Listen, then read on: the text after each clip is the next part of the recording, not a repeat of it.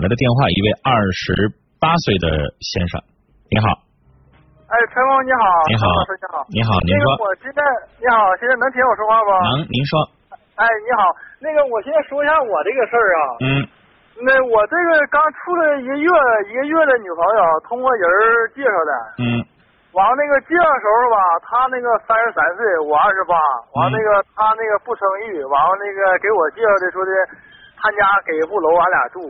完了之后呢，现在咱俩八月十一号认识的，现在九月十七号分手了。嗯。完分手原因就是说的，让我得拿两万块钱才能在一起住。嗯。那不拿两万块钱的话，就不能在一起住。嗯。啊，完了现在我给他买个手机，花了一千五。完了，我寻思现在已经分手了，我寻思这手机该不该要，还是怎么回事？你们俩都已经分手了，你送给人家礼物，先生，咱东北咱东北男人还在往回要的呀？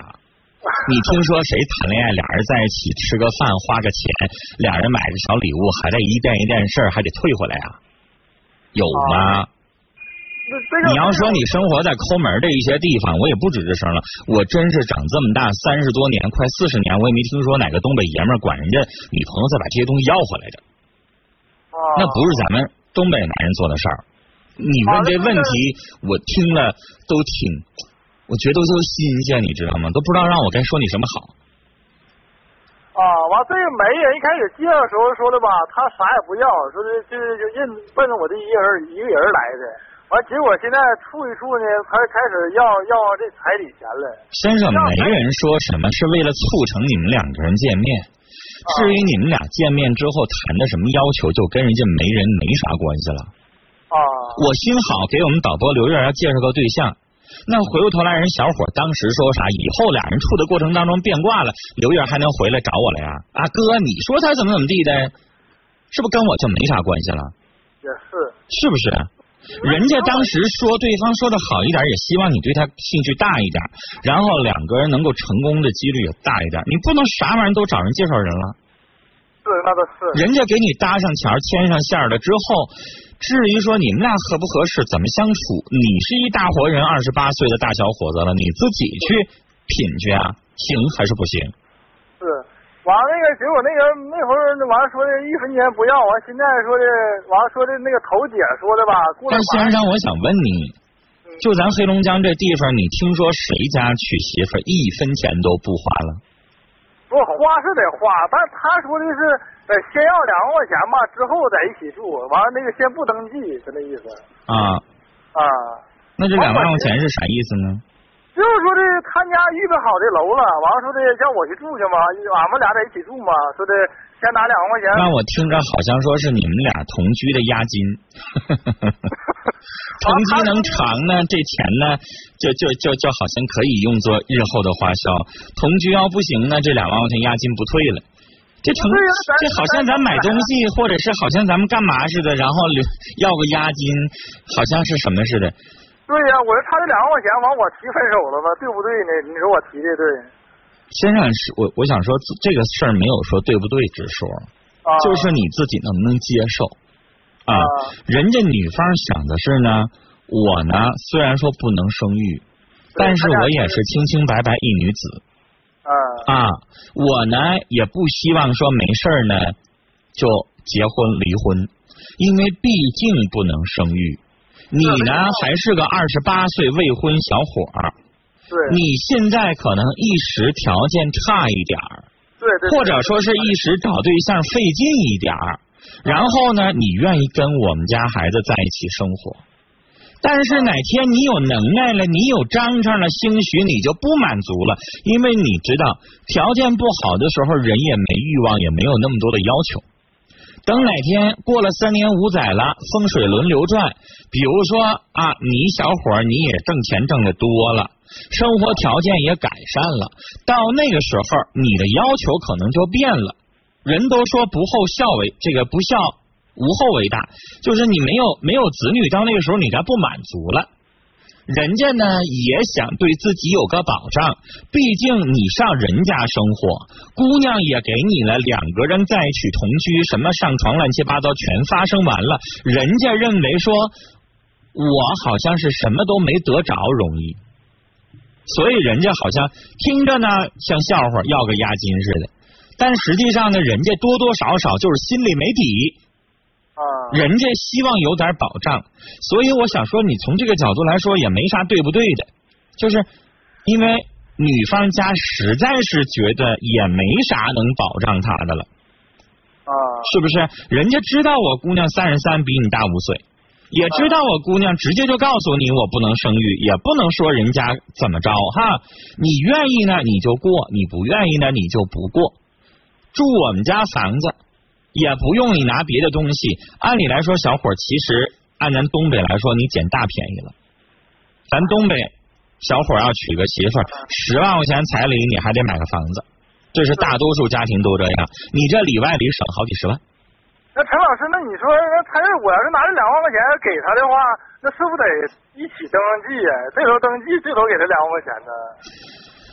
哎呀，这两万块钱呢，就看你自己能不能接受。人家现在不想跟你登记呢，是先给你来个试婚，就是看看你们俩在同居的过程当中啊有没有一些问题。我也在节目当中说，说两个人如果能够在一起长久，你得好多方面得和谐。人家也怕哪方面不和谐，最后再赔了夫人又折兵。那陈老师，那你听我说一下，那如果他是骗婚或闪婚的话，那咱俩处不半拉月，同居一个月的话，那给我踹了话，那这两万块钱。那不就没影了，打水漂了吗？先生，如果你你要觉得这两万不接受，那你就不过呗。那人很多直接去提亲的，十万块钱人家不也交了吗？那倒是是。是不是？到你这两万都已经大打折扣了。你要这么去想的话呢，那你就别跟人处。啊。反正这个话就是看我刚才说了，你能接受你就处，你不能接受就拉倒。其实这件事情当中，我想告诉你，听我说话。这件事情当中，人家女方真的是没啥保障。啊。人家出房子，人家跟你在一起生活，人家又不能给你生育子女。按咱中国老话说，这男的容易三心二意，男的这一辈子容易不本分。人家姑娘觉得你到时候想踹我们，啥时候你都能踹。所以人家家里边永远是这颗心不落定，啊，是吧？我说了，等你哪天有能耐了，你四十岁你有能耐，你条件好了，你照样能找二十多岁姑娘跟你结婚。中国就这现实，是是。四十岁男的能找二十四五岁的小姑娘生活，是。但是等他家姑娘四十了，他可找不着二十五六岁小伙跟他生活。嗯，是是是。所以我想说。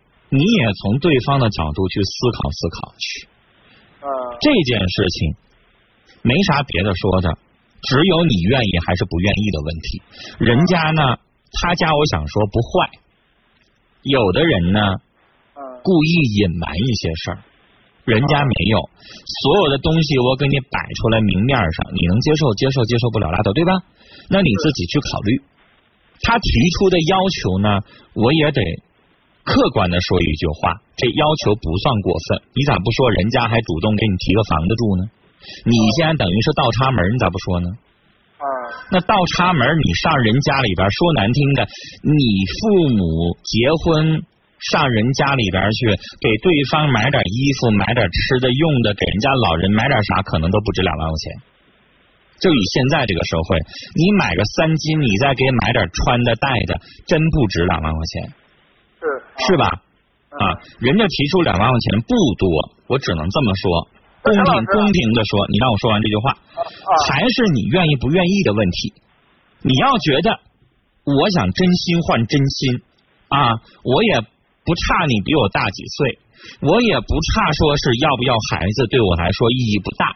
然后呢，你能接受这一点？我想说，如果你真心换真心。向他家提出来这个条件，好像真不至于说怎么着。他家要想骗你，你见过哪个骗子还主动给你提供房子住啊？我问你啊，哪个骗子还主动给你提供房子，还提供我们家姑娘跟你同居啊？那是真刀真枪，你们俩真实过日子的，不是跟你演戏不让你碰他。俩人啥都得发生，你认为人家有这么骗你的吗？而且骗你先生人是不是找个有钱的主啊？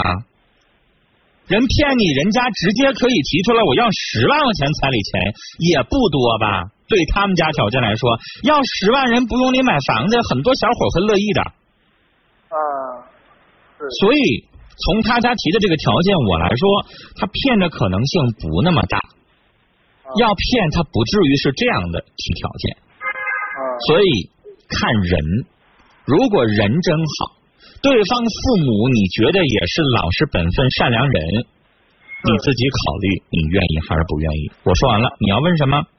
那我现在问一下子，我现在十几号给他分手了，我手机要回来了，你说我现在还咋不放心？现在你咋这样式的呢？还可以找他吗？你咋这样式的呢？你都已经把一手机都要回来，我问你那手机花多少钱呢？一千五。先生，嗯，你好意思吗你？那我当时也没多寻思，我就寻思不处的话，我就把他贵一个手机钱要回来完事儿了。那你还有脸找人家吗？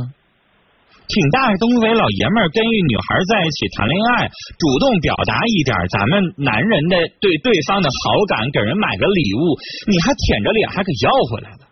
要回来完了之后，你还给我打电话，然后你还想再找人家，你的脸往哪放啊？